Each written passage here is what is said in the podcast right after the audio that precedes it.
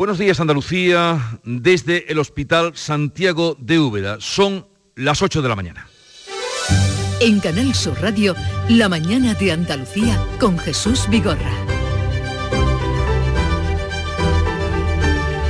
El sector pesquero y agrícola andaluz pendientes de las consecuencias que pueda traer la anulación de los acuerdos con Marruecos y cuatro millones de andaluces están esperando conocer hoy si pasan a nivel cero de la pandemia para así recuperar la normalidad. Mientras tanto, La Palma crece a ojos vista. La fuerza incontenible de la lava le ha ganado 8 hectáreas de terreno al mar. Los 4.600 vecinos de Tazacorte deben permanecer confinados porque el riesgo de nube tóxica persiste. Estas y otras noticias se las contamos en un momento. Pero antes, el tiempo.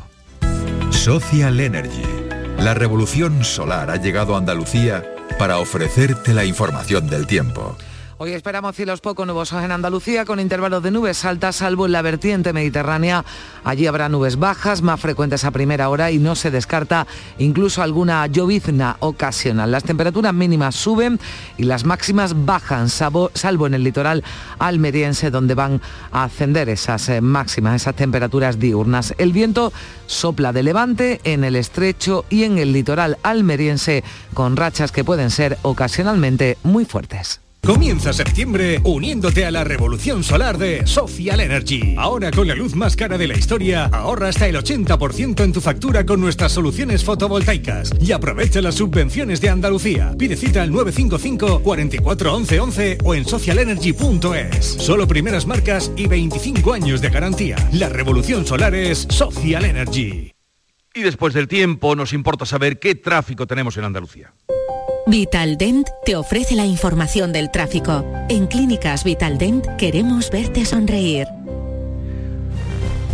Desde la DGT nos informa Patricia Arriaga. Buenos días. Buenos días. Arranca esta jornada de jueves y hasta ahora muy pendientes de un accidente que se acaba de producir hace escasos minutos en la carretera de Punta Umbría, en la provincia de Huelva, en la A497 a la altura de Aljaraque y que complica el tráfico a lo largo de 3 kilómetros en sentido a la capital onubense. Precaución en esta vía onubense, pero también van a encontrar a esta hora densidad circulatoria en la entrada a Sevilla, especialmente por la A49 desde Bormujos, en la A4 en la zona de Bellamista y también en el entorno de Carmona, por obras de mejora que están complicando este acceso a la capital hispalense. En Málaga, densidad circulatoria en la A7 en varios tramos, especialmente en la zona del Palo hacia Málaga Norte y también retenciones importantes en Granada, en la GR30, en Ojíjares, en sentido norte, en sentido baile. Precaución porque a esta hora comienza la hora punta andaluza. En Vitaldent seguimos creciendo. Ya somos más de 340 clínicas y 7 millones y medio de pacientes. Todo para que tengas siempre tu mejor sonrisa, incluso a la vuelta de las vacaciones. Por eso este mes tienes un 20% de descuento en ortodoncia. Porque en Vitaldent queremos verte sonreír. Pide cita en el 900 101 001. En Canal Sur Radio, la mañana de Andalucía con Jesús Vigorra. Noticias. Vamos a contarles la actualidad de este día, último de septiembre, en el que vamos a conocer qué distritos sanitarios van a recuperar la normalidad en Andalucía, que no es poca cosa. Se reúnen los comités territoriales de salud para determinar qué zonas pasan a nivel cero. Carmen Rodríguez Garzón. Cádiz, Córdoba y Jaén esperan hoy la confirmación por parte de sus respectivos comités territoriales de que pueden pasar en su totalidad a nivel cero de riesgo y recuperar, como decías, esa normalidad previa a la pandemia. Los datos de Almería, en cambio, no dan pie a que salga ninguna zona de la provincia del nivel 1. Sí podrían hacerlo algunas de las provincias de Sevilla, Granada y Huelva. Allí las capitales tienen peor situación. En Málaga solo hay datos claramente favorables en la serranía de Ronda, pero la capital está muy cerca, muy cerca de llegar a ese nivel cero. En el descenso de nivel influyen no solo la incidencia acumulada a 14 días, que tiene que estar por debajo de 50, primer requisito, y a 7 días por debajo de 25, sino que también la vacunación debe estar por encima del 88% y la ocupación hospitalaria por debajo del 2,5%. En cualquier caso, el consejero de Salud, Jesús Aguirre, advierte de que las cifras, igual que han bajado, pueden volver a subir. Esto es una cuenta, aquí nadie, aquí no hay trampa ni cartón. El que entra, entra y el que no entra, no entra. Luego, las cifras nos orientan a una tranquilidad, pero cuidado, ¿eh? el virus está aquí.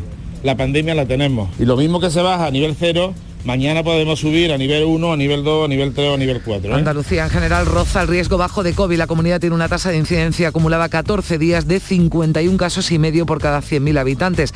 Un punto y medio por encima de esa cota 50 que indica que la pandemia está controlada. No obstante, continúan los contagios en residencias de mayores. Se han registrado dos nuevos brotes en la provincia de Sevilla, uno en el centro Beato Juan Grande con 24 residentes positivos y otro en hábitat geriátrico en la capital hispalense con 10 ancianos y dos empleados contagiados. Y ante esta situación de vuelta a la normalidad, los hosteleros se muestran esperanzados por esta, eh, este regreso, aunque reconocen que será difícil recuperar las pérdidas ocasionadas durante la pandemia. Así lo decía el presidente de la Confederación Empresarial de Hostelería de España en el Mirador de Andalucía. Aseguraba que a pesar de las pérdidas acumuladas, los profesionales de bares y restaurantes están ilusionados.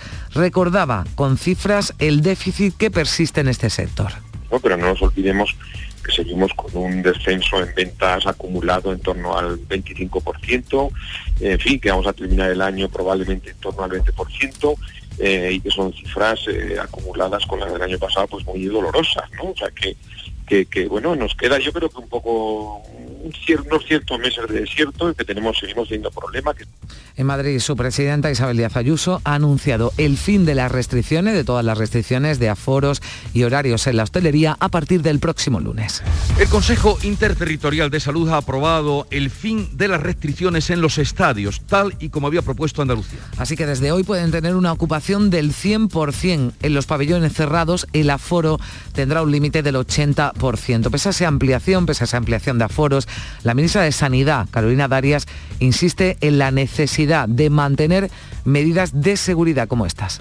El acuerdo es, por unanimidad del Consejo, hasta el 100% en exteriores y hasta el 80% en interior, con todas las medidas no farmacológicas, obligatoriedad de mascarilla, no fumar, no comer y no beber.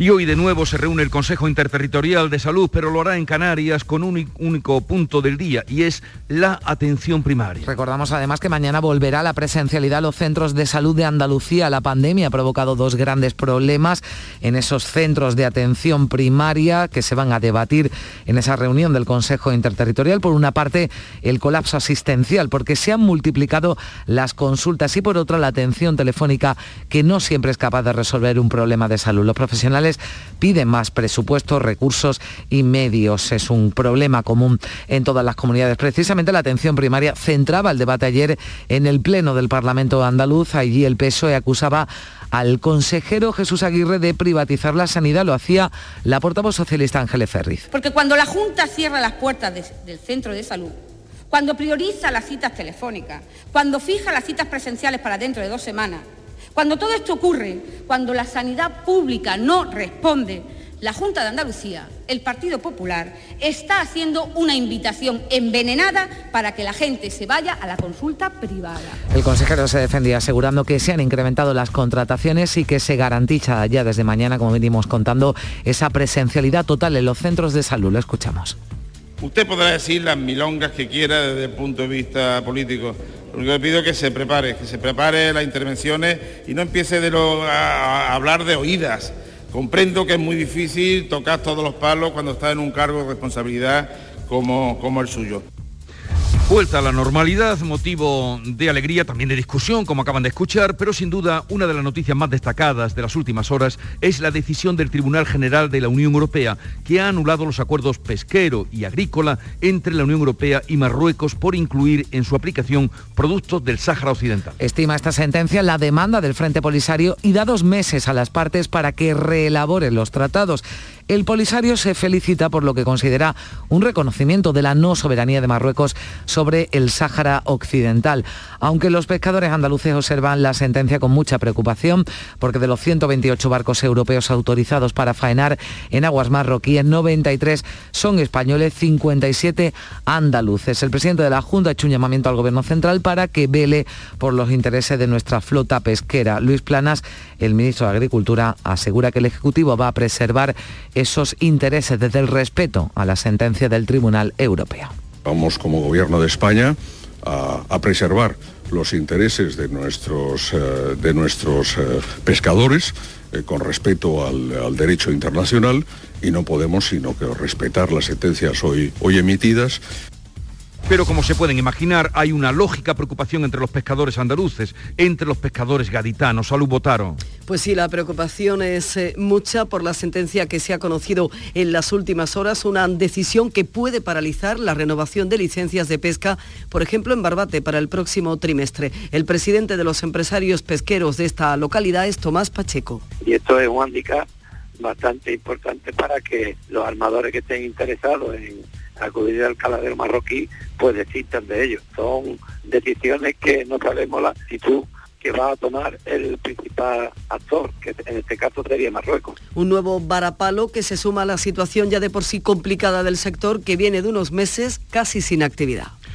Queda ahí la incertidumbre que veremos si se despejan los próximos días, pero a partir de mañana, viernes, se pueden solicitar ya las ayudas estatales a la solvencia de empresas y autónomos. Ahora los requisitos, recordamos, son más flexibles y cubren, por ejemplo, los costes fijos ya pagados y las pérdidas generadas del 1 de marzo de 2020 a 30 de septiembre de 2021, hasta el día de hoy. La consejera de Empleo, Rocío Blanco, explicaba aquí en la mañana de Andalucía que tras esa rectificación del Gobierno Central podrán beneficiarse prácticamente todos los autónomos y que la Junta ha simplificado los procedimientos para facilitar la tramitación y que las deudas estén pagadas antes del 31 de diciembre. En una primera fase que le hemos llamado de asistencia previa, en la que simplemente tienen que aportar, facilitarnos nuestros datos y autorizarnos a recabar su información tributaria de la agencia tributaria, valga la redundancia, y una segunda fase de solicitud que incluyen la relación de las deudas y la factura escaneada, o sea, digitalizada, más una declaración responsable. No hay que aportar ninguna otra documentación adicional.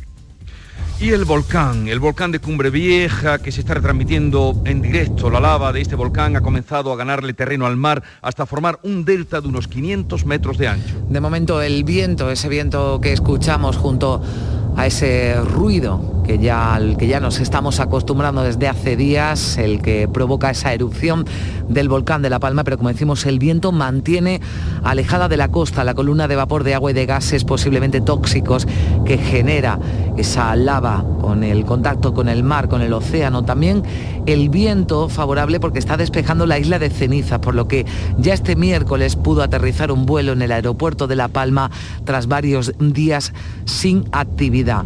Nos hablaba de ello María José Blanco, que es la directora del Instituto Geográfico Nacional en Canarias. Debido al giro del viento durante las próximas horas, las cenizas finas podrían alcanzar la isla del Hierro en la tarde y noche de hoy. Esta disposición del viento al final del periodo supondría un, menor impacto a la operatividad de los aeropuertos y del espacio aéreo canario. El sonido directo de ese volcán que estamos viviendo, quizá el primero que se está viviendo en directo y no sin sorpresa un día tras otro. Y en Huelva, después de las inundaciones, 700 alumnos continúan sin clase tras esas lluvias torrenciales que trajeron el temporal. Sebastián Forero. ¿Qué tal? Buenos días, Jesús. Pues son todos los alumnos del Centro de Educación Infantil y Primaria Juan Ramón Jiménez de Cartaya, el complejo educativo más afectado por la tromba de agua el pasado jueves. El Ayuntamiento Cartallero contabiliza además 700 viviendas dañadas. Ha puesto en marcha la Oficina de Atención a los Afectados y un servicio específico para atender concretamente a los propietarios de fincas y explotaciones agrícolas con daños. Barajas, reclamaciones que suman millones de euros. Escucha Jesús lo que nos ha contado a Canal Sur Radio Media de Huelva la alcaldesa de Cartaya, Josefa González Bayo. Estamos hablando de, de algunos millones de euros los que hay en pérdidas globales. Te estoy hablando en el municipio y también en el tema agrícola. Pues esto es lo que podemos contar desde Huelva.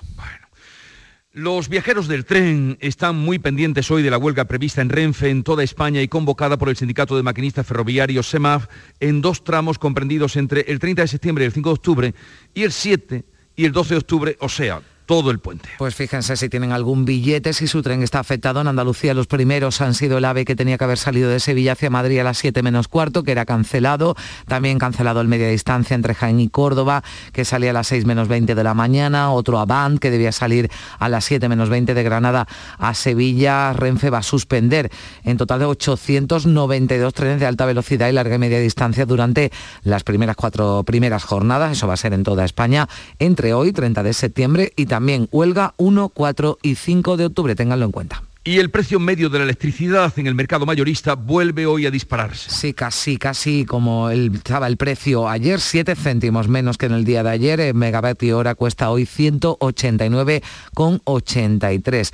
Un precio que se alcanza en plena escalada de todas las materias primas vinculadas a la energía a nivel mundial, como el gas, el petróleo, el carbón, y esto dispara al mismo tiempo los derechos de CO2 también en máximos históricos. Una vez más, Jesús, el precio más alto de la luz, entre las 8 y las 9 de la noche, ahí va a llegar a los 221 euros al megavatio hora. Mira, pues ya están avisados, no podemos hacer otra cosa, nada más que prevenirles.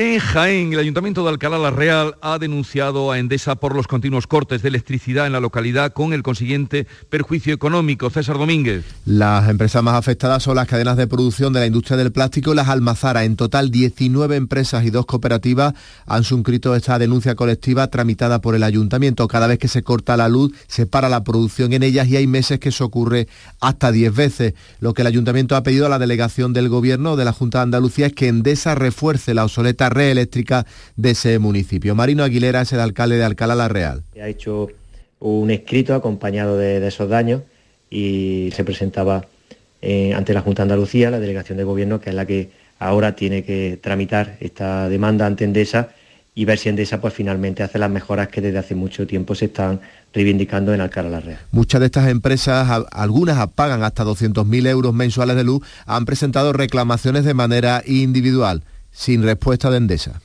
Son las 8.16 minutos de la mañana. Esto es la mañana de Andalucía, hoy desde Úbeda.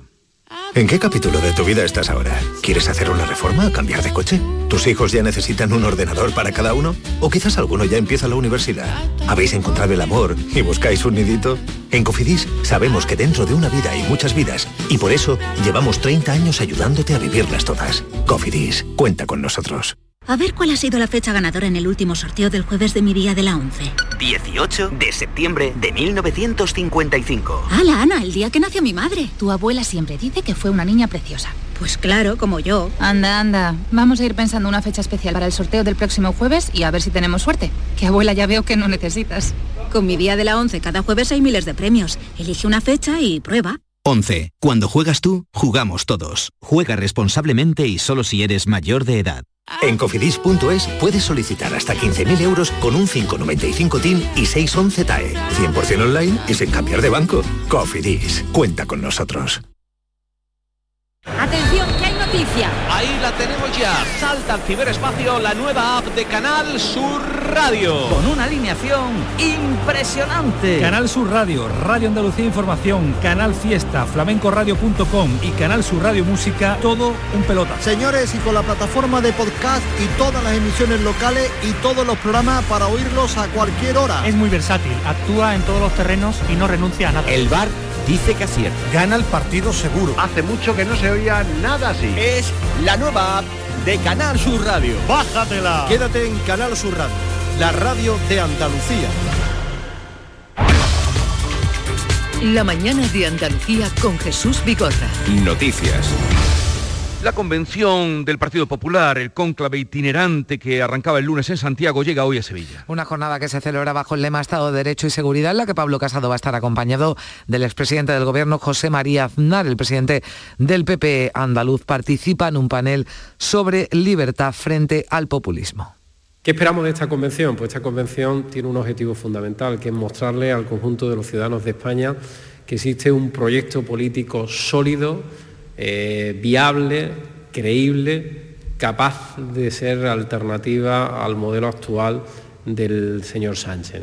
La jornada previa a esta de Sevilla se celebraba en Madrid con la ausencia de la presidenta de la comunidad, Isabel Díaz Ayuso, si estaba Esperanza Aguirre y para arropar a Pablo Casado participaban también Dura Barroso, el expresidente francés Nicolás Sarkozy. Ante ellos, el líder del PP ha reivindicado la gestión económica de los gobiernos populares y se ha mostrado preparado para ejercer el poder.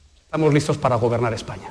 Una vez más, para volver a ayudar a Europa, para volver a pasar de ser un problema a los que nos tienen que rescatar a ser un motor europeo como lo fue España en la época de tu gobierno. Se dirigía casado al expresidente francés con Nicolás Sarkozy. Ha hablado sobre la fortaleza de las instituciones frente a los enemigos de la democracia. Tras eh, conversar sobre la lucha conjunta de España y Francia contra ETA, Sarkozy se refería así al separatismo. El separatismo no es simplemente un problema de España.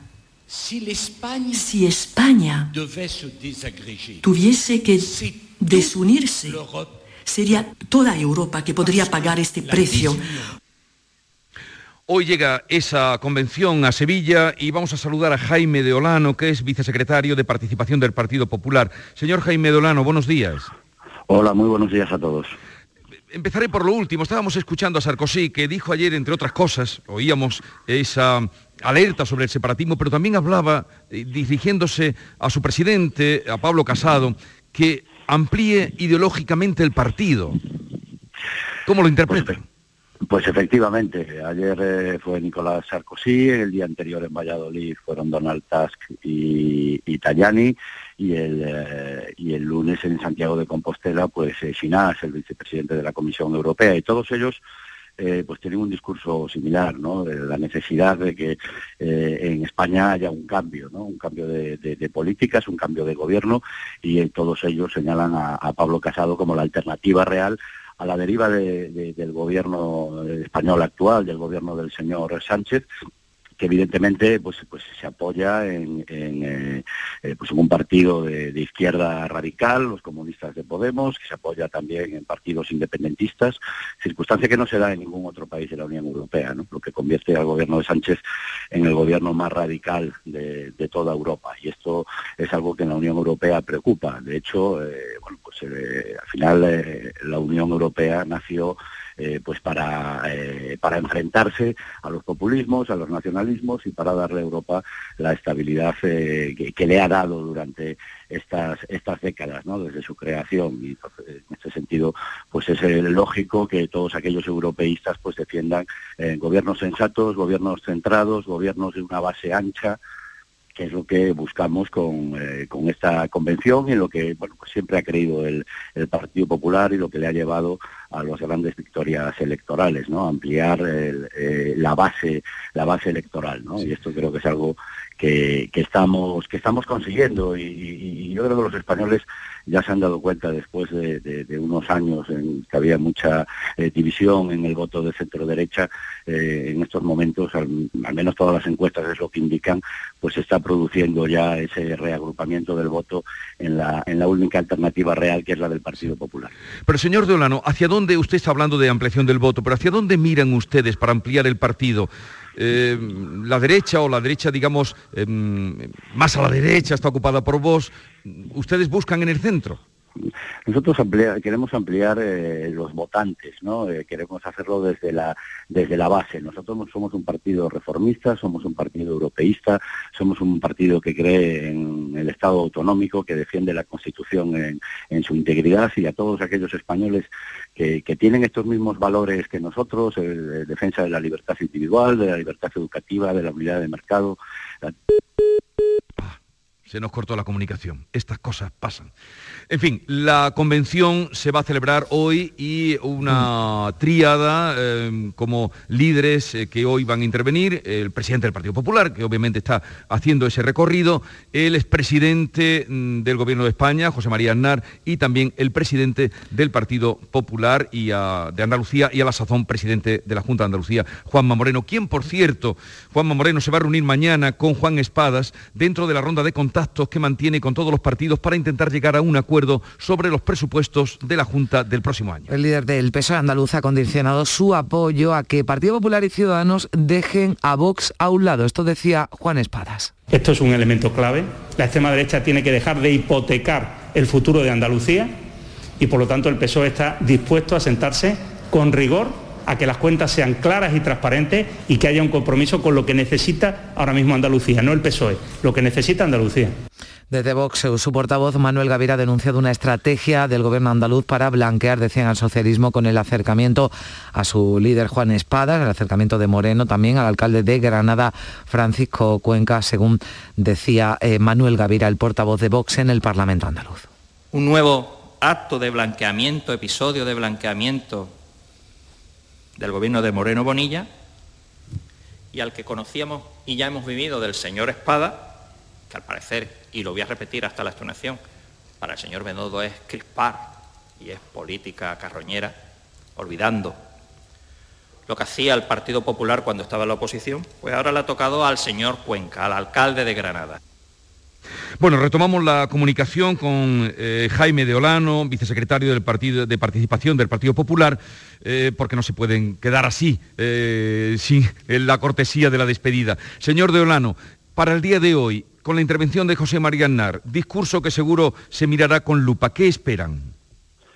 Bueno, pues esperamos escuchar las valoraciones de, quién fue eh, un gran presidente del gobierno, de quien eh, logró uno de los milagros españoles, ¿no? De los que se hablan en, Europa en aquel año de 1996, cuando llegó al gobierno, España no cumplía ninguno de los criterios para entrar en el euro y, sin embargo pues fue, fue capaz con sus políticas liberales o políticas reformistas pues de, que España se enganchara eh, al, eh, pues a la locomotora de Europa, ¿no? Y, esto va a traído a nuestro país eh, pues una gran creación de empleo, un gran crecimiento económico, ¿no? Al igual que pasó pues con el gobierno de, Rajoy. Esperamos, lógicamente, que el, que el señor Aznar pues, nos dé su parecer de, lo que es el proyecto que, que, debe crear el Partido Popular alrededor de, su líder, de Pablo, de Pablo Casado. Ese proyecto que le decía antes que ha de sancharse eh, a través de, todos aquellos votantes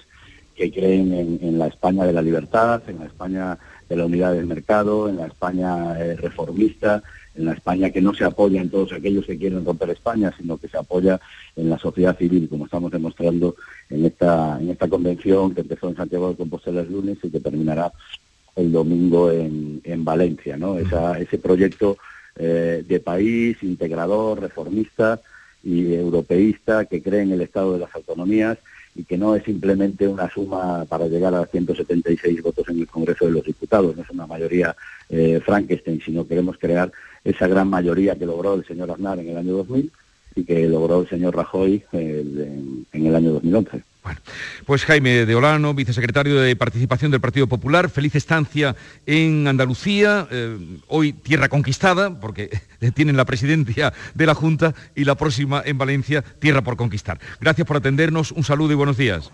Muchísimas gracias a ustedes y muy buenos días a todos. Murcia se ha unido a la alianza entre la comunidad valenciana y andaluza para pedir el cambio del modelo de financiación. Denuncian que son los territorios eh, a los que peor trata el sistema actual que ya está caducado. Sí, el presidente de la Junta, como ya veníamos contando, se reunía este miércoles en el Palacio de Sentelmo con Fernando López Mira y Juanma Moreno aseguraba que el Gobierno Central no puede posponer más, insistía en ese mensaje, la reforma del modelo de financiación, porque dice Moreno es claramente injusto. La pregunta es clave, ¿es justo un sistema que mantiene a 8 millones y medio de andaluces, a un millón y medio de murcianos y a más de 5 millones de valencianos con una menor financiación que la media? ¿Es justo que durante más de una década, digamos, sigamos sufriendo eso? Ciudadanos que además en el reparto de recursos y con las mismas competencias reciben menos financiación que la media. Y como decía la pasada semana pasada, la semana pasada el presidente valenciano, este miércoles López Mira ha suscrito esa declaración institucional para pedir una compensación que reajuste el sistema. El debate sobre la financiación autonómica no trata de quitarle a unos para dárselo a otros. Se trata de mejorar el funcionamiento del estado de bienestar poniendo en el centro las necesidades de las personas, con independencia del territorio en el que vivan. La Confederación Hidrográfica del Guadalquivir activará a principios de noviembre la declaración de sequía y pedirá al Gobierno que apruebe el decreto ley con medidas restrictivas. Sí, el consumo humano está no obstante garantizado para los próximos dos años. La reserva hídrica de la cuenca del Guadalquivir está actualmente al 27% de su capacidad, mínimos no vistos desde el año 1995.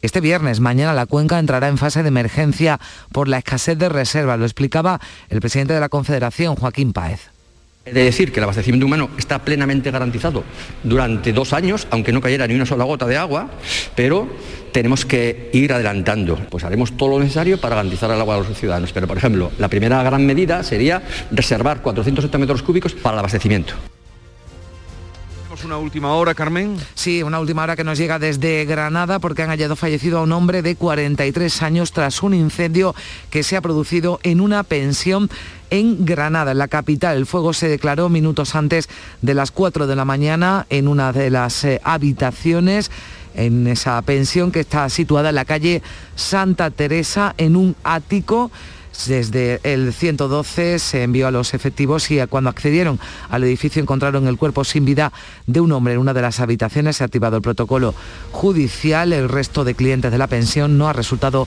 afectado. Llegamos así a las ocho y media de la mañana en directo hoy desde el Hospital de Santiago de Úbeda. En la mañana de Andalucía de Canal Sur Radio. Las noticias de Sevilla. Con Pilar González. Hola, buenos días. Es una mañana complicada en los accesos a la ciudad. A esta hora hay retenciones en la entrada a Sevilla por la 49 de 5 kilómetros, dos en su continuidad por el puente del patrocinio, 3 kilómetros en la subida al centenario sentido Cádiz y dos en sentido Huelva. También hay 3 kilómetros de retenciones en la entrada por el Alamillo, dos por la A92, dos por la autovía de Coria y otro la de San Juan de Aznafarache, dos también en la autovía de Hay un kilómetro en la A4 en Bellavista y dos en el nudo de la Gota de Leche sentido Ronda Urbana Norte, donde además el tráfico es intenso en ambos sentidos. También es intenso en la entrada por la avenida Juan Pablo II, por la avenida de Andalucía y Montesierra y en Torneo sentido Barqueta. Sevilla 2000, tu inmobiliaria 100% sevillana y la más recomendada de Sevilla, te ofrece la información del tiempo y te desea que tengas un buen día. Tenemos intervalos de nubes alta, viento del sureste, en la Sierra Sur, variable flojo en el resto. La máxima prevista hoy es de 33 grados en Écija y en Lebrija y 32 en Morón y en Sevilla. A esta hora tenemos 20 grados en la capital. ¿Quieres vender tu vivienda en 30 días? Inmobiliaria Sevilla 2000, especialistas en servicios al propietario. Le regalamos valoración de su propiedad, certificado energético registrado, reportaje digital profesional con vídeo más planos y publicamos su inmueble en más de 100 portales inmobiliarios. Inmobiliaria Sevilla 2000, única inmobiliaria de Sevilla con certificado de calidad AENOR ISO 9001. Búsquenos en internet o en 955 51 3300. Lunes 4 de octubre, 10 de la noche. El llamador regresa en Canal Sur Radio. Dos residencias sevillanas sufren nuevos brotes de coronavirus después de que en esta quinta ola hayan fallecido en seis geriátricos de nuestra provincia 39 ancianos. Esta vez hay 24 positivos en la residencia Beato Juan Grande, donde la semana pasada se inoculó la tercera dosis, y en hábitat geriátrico hay 12 casos, dos brotes en la capital que llegan justo cuando toda la provincia de Sevilla recuperará la normalidad a partir de mañana, excepto la capital, si la incidencia, eso ahora se mantiene a lo largo de este día. El Aljarafe es el último distrito que ha conseguido bajar su tasa de los 50 casos, está en 48 por 100.000 habitantes, son en total 107 pueblos donde se acaban las restricciones. El presidente de la Diputación, Fernando Rodríguez Villalobo, pide cautela. ¿Esto significa que nos tenemos que relajar totalmente? No. Nosotros desde el ámbito local somos muy estrictos. No verás un ayuntamiento que ponga en marcha una feria o una concentración o una actividad deportiva que relaje las normas. La capital se queda afuera, permanecerá como hasta ahora en el nivel 1, ha bajado su tasa, pero sigue por encima de los 50. Está concretamente en 75,9 casos. La media en la provincia es de casi 55. En las últimas horas se han registrado 75 contagios y dos fallecidos. En la Universidad Pablo de Olavide sigue activo hoy el punto de vacunación se inyecta tanto la primera como la segunda dosis. La vicerrectora de estudiantes, María Morón, destaca la asistencia de alumnos de la UPO de otros puntos del país con bastante afluencia de estudiantes de, nuestra comunidad, pero también de estudiantes de otras comunidades autónomas que realizan sus estudios aquí en la Universidad Pablo de la Vida.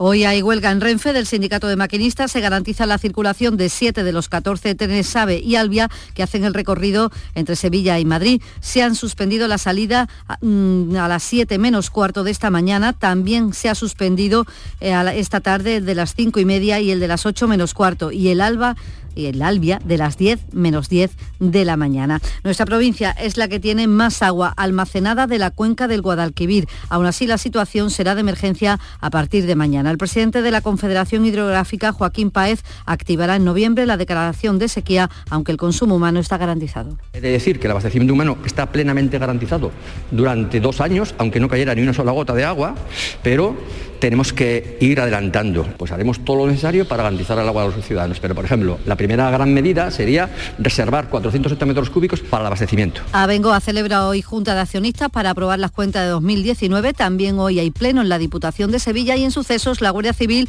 busca en Villanueva de Ariscal a un hombre por robar un coche con un niño de 5 años dentro en la puerta de una guardería. Abandonó el coche y al niño en menos de media hora. El pequeño está bien. Hoy los GC King actúan en la Plaza de España en Platea de.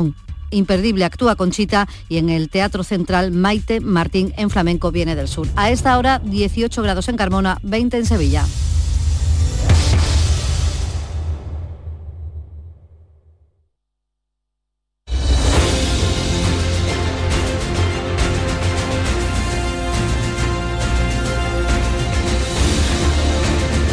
8.35 minutos de la mañana, retomamos eh, el programa hoy especial desde Úbeda. Estamos muy contentos porque desde que hemos puesto el pie en esta ciudad eh, nos ha encantado. Ya la conocíamos, pero revisitarla es lo que también pretendemos con los oyentes que hoy estén con nosotros y compartan todo lo que vamos a vivir.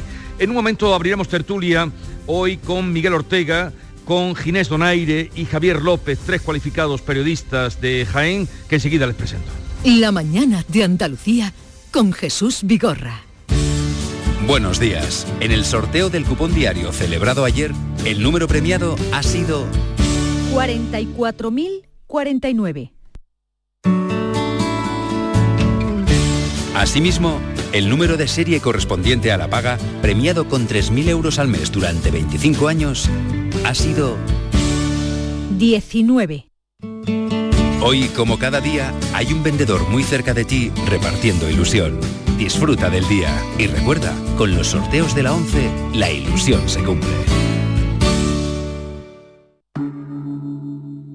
Montepío, ¿en qué podemos ayudarle? Hola, necesito hacer una consulta legal. No se preocupe, lo tiene cubierto. Le atenderá uno de nuestros abogados. Compañía con más de un siglo de experiencia. Visite montepíoconductores.com. Montepío lo tiene cubierto. Andalucía mira de tú a tú al mundo y su marca, la marca Andalucía, goza de una sólida posición internacional gracias al valor de nuestras empresas. Por eso, ahora más que nunca, el gobierno andaluz da la cara por ellas y aprueba la estrategia de internacionalización de la economía andaluza 2021-2027, con una inversión de 618 millones de euros y con la participación de los agentes económicos y sociales para impulsar el crecimiento y empleo de calidad que necesitamos. Andalucía, nuestra visión es el mundo. De Andalucía. Buenos días. En los tres sorteos del triplex de la 11 de ayer, los números premiados han sido 836, 703 y 295. No olvides que comprando Lotería de la 11 colaboras con una gran labor social. Pídele el triplex de la 11 a tu vendedor, también en puntos de venta autorizados o en juegos11.es. En la 11 nos mueve tu ilusión. Que tengas un gran día. En la tarde de Canal Sur Radio con Mariló Maldonado tienes el repaso a la actualidad de la mañana con la sobremesa más divertida y picante, con historias y entrevistas que te interesan, una radio emocionante y cercana. La tarde de Canal Sur Radio con Mariló Maldonado. De lunes a viernes desde las 3 de la tarde. Quédate en Canal Sur Radio, la radio de Andalucía. Un domingo cualquiera, de hace ya unos cuantos años, había solo dos formas de llevar la camiseta. Por dentro del pantalón o muy por dentro del pantalón. El fútbol ha cambiado mucho, pero hay algo que no ha cambiado, la emoción de la quiniela. Y además esta jornada te puedes llevar un bote de 2.200.000 euros. 75 años del poder de la quiniela. Loterías te recuerda que juegues con responsabilidad y solo si eres mayor de edad. En Canal Sur Radio, la mañana de Andalucía con Jesús Vigorra. Y con los periodistas que paso a presentarles a ustedes, Miguel Ortega, director de operaciones del diario Jaén. Miguel, buenos días. Hola, buenos días Jesús, redactor. Fui, redactor. Pero fui director de operaciones, ahora redactor. Bueno, pero pasaste por ahí. Sí, sí, sí. sí o sea que... ¿Y estás más mejor ahora sin cargo? Eh, sí, el mono de escribir era, era demasiado ya. O sea que encantado de seguir escribiendo. Igualmente de que... Y gracias por estar aquí, por acompañarnos esta a mañana. Vosotros. Eh, también está con nosotros Javier López, redactor de ABC, bueno, desde hace una pila de años, como dicen por aquí. Eh, no lo diremos, pero muy veterano. Javier López, buenos días. Buenos días, sí, desde 1988. ¿Y qué tal? 89, perdón, muy bien, fenomenal. Eh, ha sido, un, vamos, el, trabajo de mi vida, vamos. el periodismo de prensa es magnífico, maravilloso. ¿Y la prensa local? Sí, también estuve en, Diario Jaén, eh, colaboré con Ideal, en fin, radio también, en fin, todo. Yo creo que somos un poco multiusos todos los periodistas de, provincia. Igualmente, encantado de conocerte, Javier, y gracias por estar con nosotros. Y Ginés Donaire, que sí lo conozco ya en ocasión del programa que hicimos en Quesada, el último de la temporada, conocimos a Ginés Donaire, que es periodista del país y creador de Alma de Pueblos. Él además es un experto en, o rastreador de la España vacía. Eh, Ginés Donaire, buenos días. ¿Qué tal? Buenos días. Encantado de estar aquí en, la, en este sitio tan maravilloso, en la Florencia andaluza, ¿no? Ahora vamos a describirlo. La Florencia, este es el edificio, bueno, que no, lo va a contar eh, mi compañera Maite Chacón, porque eh, estamos en el Hospital de Santiago, creo que le llaman el Escorial Andaluz. Y para que los oyentes se hagan una idea donde quiera que estén, eh, Maite, ubícanos, ¿dónde estamos hoy haciendo el programa? Pues mira, estamos extramuros de la ciudad, aunque parezca mentira, porque uno cuando se acerca a esta zona ya empieza a ver eh, edificios monumentales. Desde luego el que más impresiona es donde estamos, el Hospital de Santiago, que ahora es el Palacio de Congresos, pero que nació a mitad del siglo XVI, proyectado por Andrés de Vandelvira, como un hospital, un hospital para pobres, un hospital para enfermos de bubas y no otro mal, decía el acta fundacional que ahora, como decimos, es casa de cultura, biblioteca, tiene aula de música, tiene sala de exposiciones y que fue hospital, que fue hospital hasta el año 1975, con lo cual muchos juguetenses han nacido, han nacido aquí, pasan por la puerta y dicen, señalan y dicen, aquí nací yo. Bueno, como tú bien dices, es, es, impresionante por su belleza y por su tamaño. Le llaman el Escorial de Andalucía porque realmente eh, eh, impresiona, ¿no? Eh, en medio de un caserío encontrarte con un edificio que tiene una planta impresionante, una fachada con torres alucinante, que tiene un patio central con unas columnas de mármol de Carrara, que tiene capilla. Además, Diego de los Cobos, que fue el que encargó esta construcción, lo dejó muy claro, que se construyera una capilla en su interior destinada al culto y a panteón funerario del fundador. Y en esa capilla, en la que tú estás ahora, si miras hacia arriba, que seguro que estarás mirando toda la mañana, todo eh, eh, impresionante, ¿verdad? Esas pinturas murales que son un, claro ejemplo de los pocos que hay de pinturas murales del Renacimiento. Estuvieron hechos además influenciados por los pintores italianos que vinieron a decorar el Escorial no es por eso raro que le llamen el Escorial de Andalucía. Es un sitio impresionante, tiene ese patio central. Eh, en realidad tú estás ahora mismo haciendo el programa, yo estoy en la calle, no sé si oyes el ambiente de los coches que poco a poco la ciudad ya va despertando y ya se va notando por aquí la gente que va pasando y los coches que van pasando por aquí delante del edificio. Y tú estás ahora mismo en el centro, justo en el centro, que es donde está la capilla donde estamos haciendo hoy nuestro programa. Un lugar impresionante que luego vamos a recorrer porque además hay sala de exposiciones, vamos a contar con algunos de los artistas que exponen aquí. Y delante, ah, tú sabes que me gustan mucho los árboles, hay un laurel muy ah, bonito, enorme, muy bien recortado, muy cuidado. En fin, Jesús, ¿qué te digo? Pues un edificio impresionante, bellísimo, que no se lo pierdan quienes, pasen por aquí por Úbeda. Llegábamos de madrugada y ya va, ya va la claridad inundando este espacio y aquí estaremos hasta las 12 del mediodía. Y ahora con Miguel Ortega, Ginés Donaire y Javier López la noticia con la que nos hemos encontrado y nos despertamos es que ya eh, millones de andaluces eh, están en el nivel cero y otros sabrán qué va a pasar hoy. Pero toda la provincia de Jaén, toda la provincia tiene o cumple los requisitos para estar en nivel cero. O sea, se vuelve a la vida cotidiana. ¿Cómo recibís esa noticia? Mm, ¿Con precaución? Con... ¿Cómo la recibís? A ver. yo creo que mm, personalmente, yo creo que como el resto de paisanos y de andaluces, alivio, una inyección más de alivio social, familiar y esperemos que sea cuando se confirme, como tú dices hoy, cuando se reúnan los comités territoriales de alerta, eh, sea también otra inyección de alivio para la, para la economía, para los sectores más castigados, servicios, hotelería, restauración y también para el sector cultural, cuyo 100% de aforo eh, entró en vigor eh, esta, esta medianoche. Pero tú decías precaución, yo diría alerta todavía, ahora que hablamos tanto de niveles de alerta porque no acabó, aunque sea un tópico, y los datos así lo dicen. Jesús en Jaén, por ejemplo, sigue matando sigue matando el coronavirus, 31 muertes en, los últimos, desde principios de septiembre, es decir, una media diaria de una muerte, no olvidemos las cifras, que detrás hay lo que hay, y 776 contagios, y en, Andalucía pues son mil y pico de contagios en los, últimos, en los últimos eh, siete días y 21 muertes, con lo cual también una cierta interrogante para cómo nos llegará cuando entre más el otoño. Y bueno, Mm, espero que, se, que se, acabemos blindando con la vacunación y con los grupos más jóvenes de edad que tenemos, pero yo diría que alivio. Alivio y alerta, dice Miguel. A ver, Javier. Hombre, yo los andaluces no están hechos para la mesa camilla, esto es maravilloso. Me gusta ese, titular, los andaluces no están hechos para la mesa camilla. Es que es verdad, entonces es una maravilla lo que está, lo que está pasando ahora. Cierto que ha habido una, que, hemos tenido que tener una prudencia enorme durante meses, pero ahora yo creo que hace que es la hora de la valentía, del coraje, de, vivir como, hemos vivido hasta ahora, bien, de saber, de saber disfrutar de, la vida y que para eso el coronavirus ha sido algo terrible, pero creo que, con la conjunción de todos los factores, incluido sobre todo el sanitario, la, vacuna y todo, estamos, estamos ahora en muy buena situación para volver a, vivir. Inés. Sí, bueno, yo por un lado una doble sensación, satisfacción, porque yo creo que es el síntoma de que se están haciendo las cosas bien, y luego orgullo también de nuestro sistema sanitario, de que hemos llegado a este lugar, en, gran parte a ese, a ese sistema sanitario público que bueno que ha funcionado de forma maravillosa. ¿no? Y por otro lado, mm, precaución, por supuesto, precaución.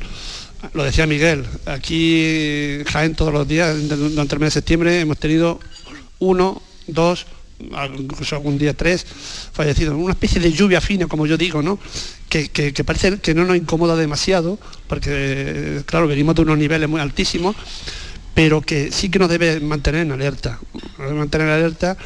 Y bueno, eh, yo la verdad que ayer cuando vi la, ya que, bueno, primero fue Andalucía, hace dos días, ayer ya también Ayuso en Madrid te decía, levantamos restricciones, creo, creo estoy por la por la línea que, expresaron ayer eh, Cataluña y País Vasco de que han dicho vamos a, ir un poco más más pausados y no vamos todavía a levantar las restricciones. Creo que vamos demasiado, vamos un poco pasados de revoluciones, en mi opinión, ¿no? Mm, y luego también el mensaje que estamos trasladando de que lo primero que vamos a hacer es, venga, foros deportivos, campos de fútbol 100%, que es lo primero que se ha vendido, antes de, entrar en, bueno, vamos a, ver el tema sanitario, ¿no? El tema de los centros de salud, que creo que vamos a hablar después de ese tema. Sí. Pues no creo que tampoco que sea muy, muy acertado. Yo creo que, que tenemos que ir todavía un, poco a un ritmo piano, ¿no? Como dicen los, músicos también, eh, piano, piano. Bueno. Eh, Inés ya lo oye, no sé si quería apuntar algo a lo que dice él, que vamos con pasado de revoluciones. Bueno, es que yo el, ejemplo que ha puesto, yo sería más, eh, la cota de normalidad hay que conquistarla, hay que conservarla y nos ha costado mucho llegar hasta aquí, eh, pero yo hubiera sido muy prudente con los grandes espacios, aunque sean al aire libre, los campos de fútbol están, pero ahí estoy más en sintonía con, con Ginés, que hostelería, restauración, como decía antes, la cultura, que está muy castigada también y que la necesitamos, porque es también alimento y es también eh, motor económico, y esta ciudad es un ejemplo en la que estamos, y donde estamos, hoy y donde estamos. Pero con todo los respeto, yo soy futbolero, me encanta ver el fútbol. Eh, cuando puedo voy a, mi pueblo a ver el, a ver a mi equipo, al, al Torredón Jimeno y el 100% de aforo. Yo me lo hubiera pensado porque como decía, eh, no sé, pues nuestros referentes en virología, en Juan, en Margarita del Valle, están diciendo, vamos a meternos en el otoño y ojo, y ojo. Hombre, yo creo que es hora de que triunfe la libertad también. El, el fondo, lo que, de lo, que se deduce de, todo, de todo esto es, es eh, en el fondo hay miedo, ¿no? Y yo entiendo el miedo, pero que también nos entiendan a los que no tenemos miedo, a los que podemos optar a vivir de una manera prudente, pero, pero sin, ningún tipo de...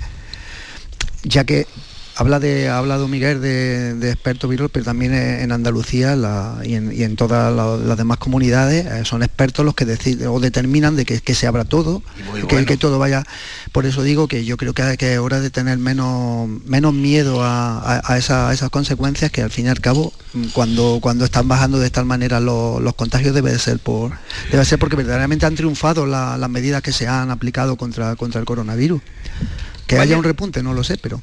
Eh, mañana va a haber una prueba de fuego para el gobierno, para Jesús Aguirre, el consejero de salud, porque mañana la atención primaria eh, va a volver la presencialidad.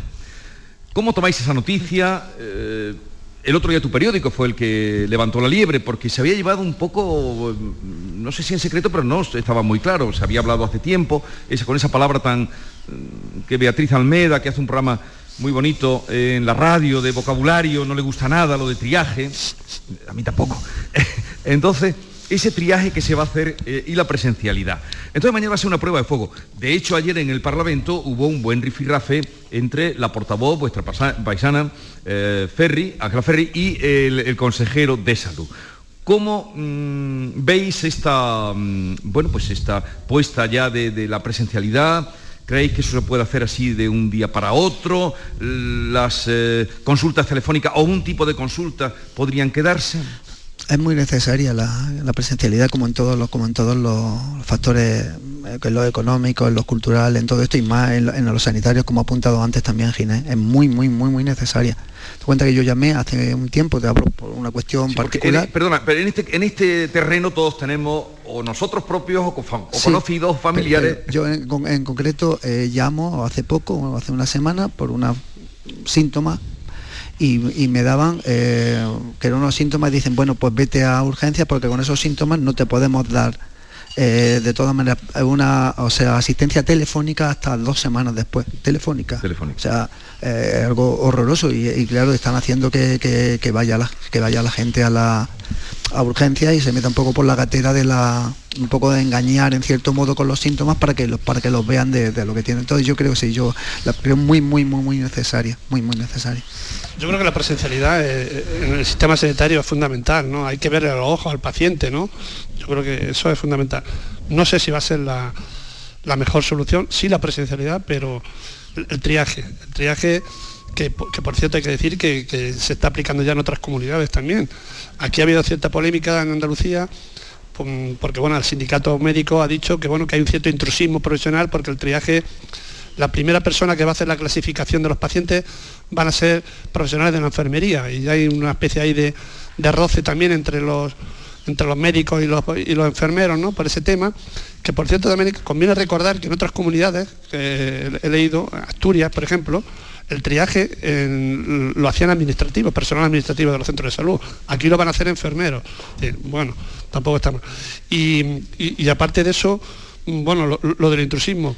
Mm, no sé, es que, es que yo, creo que al final, si se pone desde mañana día uno la presencialidad, yo creo que lo del triaje yo creo que va a quedar casi en un segundo plano. Lo, importante es que se empieza a desbloquear la atención primaria que ha quedado muy, muy, muy dañada en esta, en, esta pandemia. ¿no? Es el tema.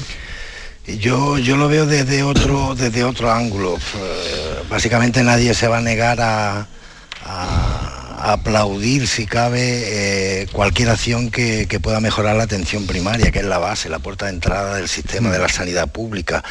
Pero si eh, una de las cosas que ha destapado eh, la pandemia han sido las carencias, sobre todo la falta de recursos y la falta de profesionales que tiene nuestro sistema, aun siendo el mejor, yo estoy convencido de que es el mejor y el sistema de atención primaria andaluz pues eh, no sé si seguirá siendo el número uno que antes lo era, pero, pero tal y como está planteado y planificado, el, eh, de lo mejor, sino el, el mejor, pero durante, desde que empezó esto, eh, tanto los sindicatos de un signo o de otro, sean de enfermería o sean generalistas, y la misma institución colegial de enfermería, por ejemplo, la misma, los mismos colegios de, de médicos, vienen diciendo lo mismo, falta recursos y falta recursos humanos y se nos, y, se nos va la gente se nos está yendo promociones, el propio consejero promociones enteras de enfermería que están trabajando en Madrid aquí, de, de, Jaén, Madrid, Valencia, Cataluña, incluso País, País Vasco.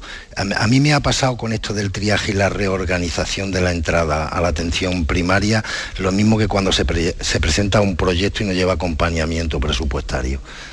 Yo, a mí lo que me hubiera gustado es que dijeran, vamos a reformar esto, vamos a reorganizar el triaje, vamos a prestar mejor servicio de esta forma y a organizar de forma más racional, prioritaria, primando las, digamos, las urgencias o lo que dice más o menos textualmente el, el, el texto que es la, la, supervivencia en este, en este, en este caso, eh, si hubiera dicho, y el plan para dotar de más especialistas, de más enfermeros, de más celadores conductores y de más médicos de, de familia a nuestros centros de salud.